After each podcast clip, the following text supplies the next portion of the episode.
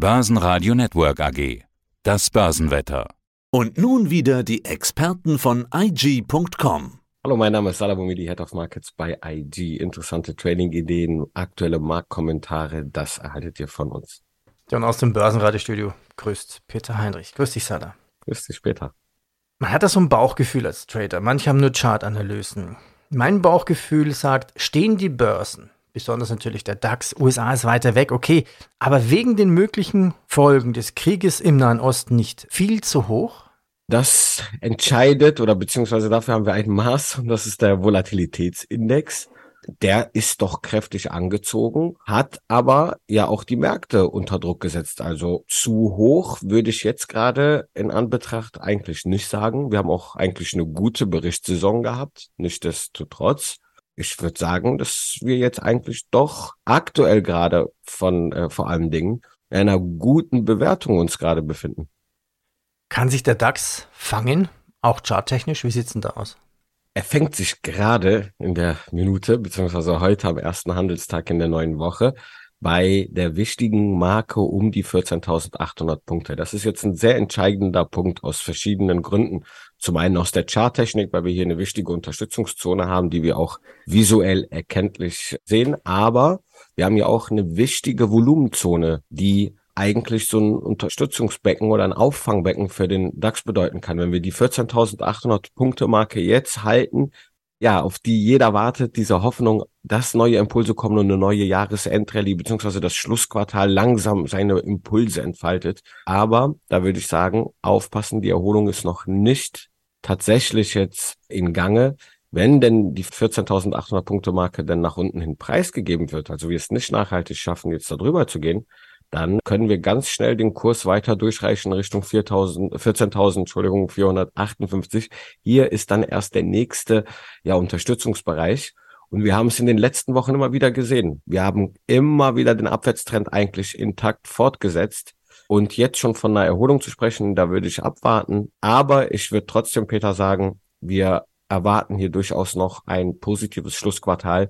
Also positive Impulse, die den DAX durchaus nochmal über die 15.600 oder gar sogar in Richtung 16.000 Punkte noch in den nächsten, im November, denke ich, November, Mitte Dezember, dass wir da durchaus nochmal hinkommen. Ah, okay. Das heißt, du schreibst eine mögliche Jahresendrallye, Herbstrallye, Santa Claus Rallye, egal was da, wie man sie nennen möchte, nicht ab?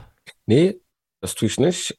Ich hoffe natürlich, dass es auch ein externer Störfaktor leider Gottes, der dazugekommen ist, der Nahostkonflikt.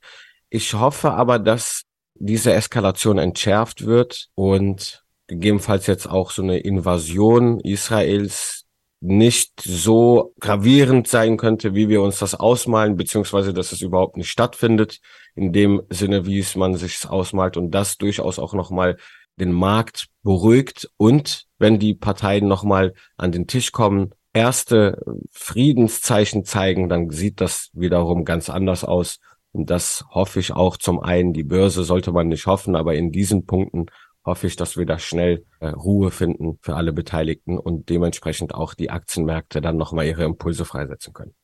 Machen wir kurz einen Zeitstempel. Jetzt zum Zeitpunkt unseres Interviews ist es kurz nach 15 Uhr. Du hast mich gerade darauf hingewiesen. Es ist diese Woche etwas anders mit US-Börse. Ja, wir haben ja am Wochenende die Zeitumstellung gehabt und die US-Amerikaner folgen uns erst eine Woche später. Das heißt, die US-Börsen sind bereits schon seit 14.30 Uhr offen. Ja. Können Sie sich eigentlich überlegen, warum machen die eigentlich um halb die Börsen auf? Gute Frage, Peter. Für mich bedeutet das einfach vielleicht eine halbe Stunde länger Schlaf. Auch nicht schlecht, ja, da gebe ich dir recht. Ja, machen wir mit den S&P 500 weiter. Der ist auf dem niedrigsten Stand seit Mai gefallen. Ja, und die sieben größten Technologieunternehmen haben 200 Milliarden Dollar an Marktwert verloren diese glorreichen Sieben, wie wir sie immer gerne nennen und nannten, verlieren so ein bisschen an Glanz? Das wäre viel zu früh, glaube ich. Also das jetzt schon zu bestätigen an Glanz. Wir sehen eine leichte Korrektur. Seit Jahresbeginn ist es im S&P 500 ja immer noch durchaus positiv. Die Aktien, die du gerade genannt hast, haben auch eine positive Rendite und zeigen aktuell übergeordnet einmal noch starke Aufwärtstrends.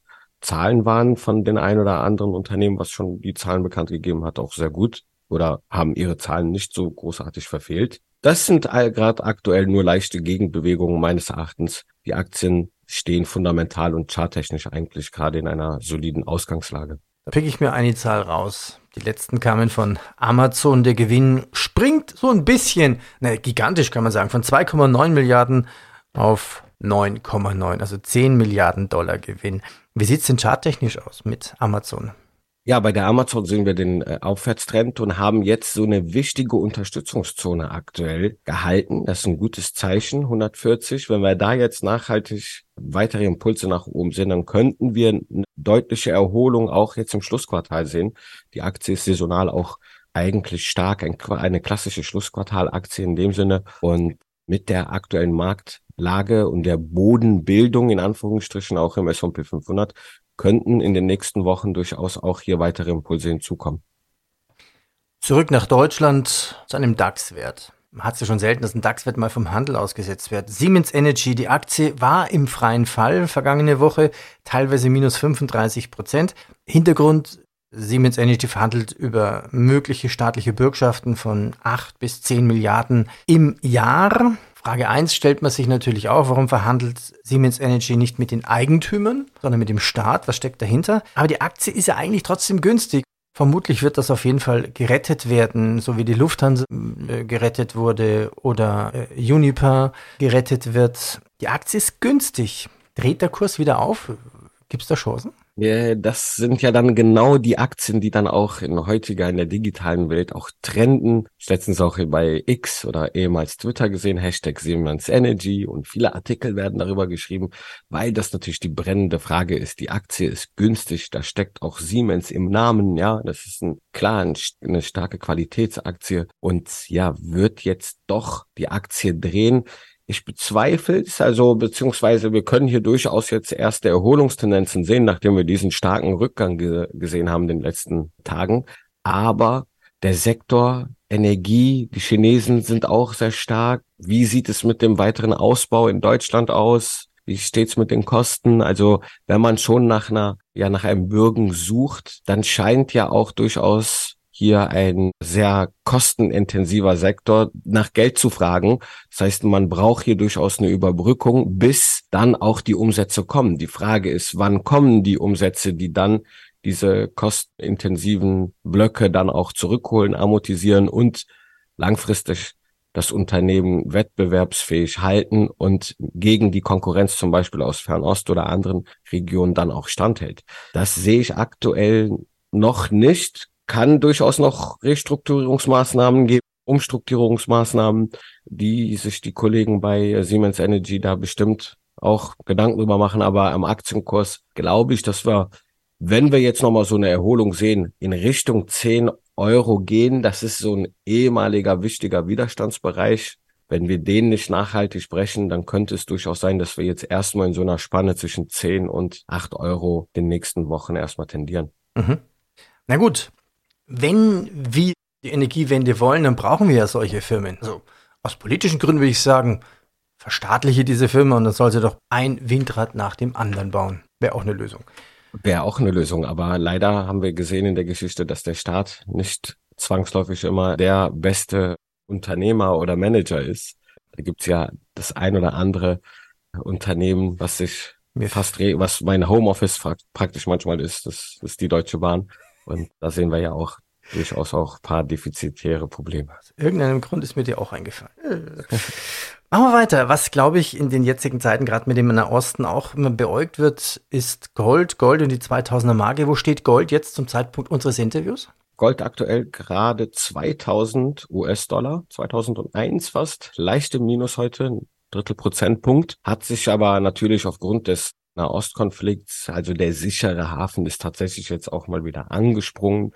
Aber das bedeutet für mich jetzt nicht zwangsläufig, dass wir hier rasch neue Allzeithochs zurückerobern. Es ist ein starker Impuls, der jetzt aus diesen externen Effekten geschuldet ist. Klar könnten wir neue Allzeithochs schaffen, die rasch, aber das würde bedeuten, dass auch der Konflikt erheblich an Eskalationsstufen zunimmt. Das möchten wir bitte nicht. Deswegen glaube ich eher, dass wir diesen übergeordneten Abwärtstrend im Goldpreis fortsetzen, mit aber keiner starken Geschwindigkeit nach unten.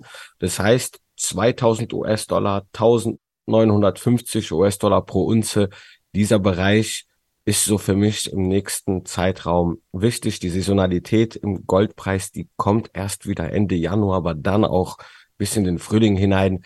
Und dieses Muster haben wir immer wieder historisch sehen können. Saisonalität ist kein Muss. Aktuell mit dieser Gemengelage und der Ausgangssituation passt das für mich. Wir haben jetzt nochmal in dem Trendkanal nach unten sind wir ausgebrochen, haben, sind auf Höhe sozusagen der letzten Hochs mit aber abgebildet als ein Abwärtstrend. Wenn wir da jetzt so eine erste, ja, ein erstes Top bilden, würde das für mich erstmal ganz klar nach so einer leichten Gegenbewegung, Korrekturbewegung aussehen und dann erst vielleicht im Dezember, Anfang Dezember, dass wir hier dann neue Impulse in Gold sehen, die gegebenenfalls sogar noch weitere, ja, weitere Kursmarken an der Oberseite finden. Aber wie gesagt, wenn die Unsicherheit jetzt rasch zurückgeht, äh, geldpolitisch auch und im Anleihemarkt, wie wir es sehr schön sehen, wenn sich da noch weitere Zeichen erhellen, dann kann es auch nochmal den Goldpreis belasten. Sprich, dass wir hier nochmal unter die 1950 gehen. Für mich ist ganz wichtig, dass wir einfach nur nicht die 1800 US-Dollar pro Unze nach unten den Preis geben. Solange wir da drüber bleiben, bleibt die Schnecke, wie ich den Goldpreis immer gerne nenne, weiterhin übergeordnet in einem Aufwärtstrend. Und ich glaube, übergeordnet über mehrere Jahre, dass wir durchaus noch weitere höhere Höchststände im Goldpreis sehen, als die, die wir bis jetzt gesehen haben. Wieso nennst du die deine Schnecke? Ich halte mal so eine ja. Münze hoch hier gerade. als Trader oder als ich vor 15 Jahren das Trading begonnen habe, habe ich mich natürlich auch für den Goldpreis interessiert. Es war immer so langsam. Der Goldpreis hat nicht viel gebracht, also viel gemacht. Auch im kurzfristigen Handel war relativ wenig Volatilität drin und äh, da konnte man wirklich den Kurs praktisch mitverfolgen. Ja, und deswegen habe ich den Goldpreis immer Schnecke genannt, weil der ja, so ja, langsam, so langsam sich bewegt oder sehr wenig Wohler, Wohler im Markt war. So wie früher, ne? Man konnte die Kurse eigentlich in der Zeitung ablesen, ne? Das hat auch noch genau. funktioniert. Sala, ich danke dir. Ja, und wir sehen uns dann wieder auf dem Börsentag in Hamburg. Und für alle, die in der Nähe sind, in der Nähe von Hamburg, der Börsentag findet am 11.11. .11. statt. Ich danke dir. Ja. ja, da freue ich mich dann auch, dass wir uns in Hamburg wiedersehen. Ne? Soweit der Podcast von IG. Analysen, die Märkte, Charts und Webinare unter IG.com. Seit 1999 Börsenradio Network AG. Alles rund um die Börse.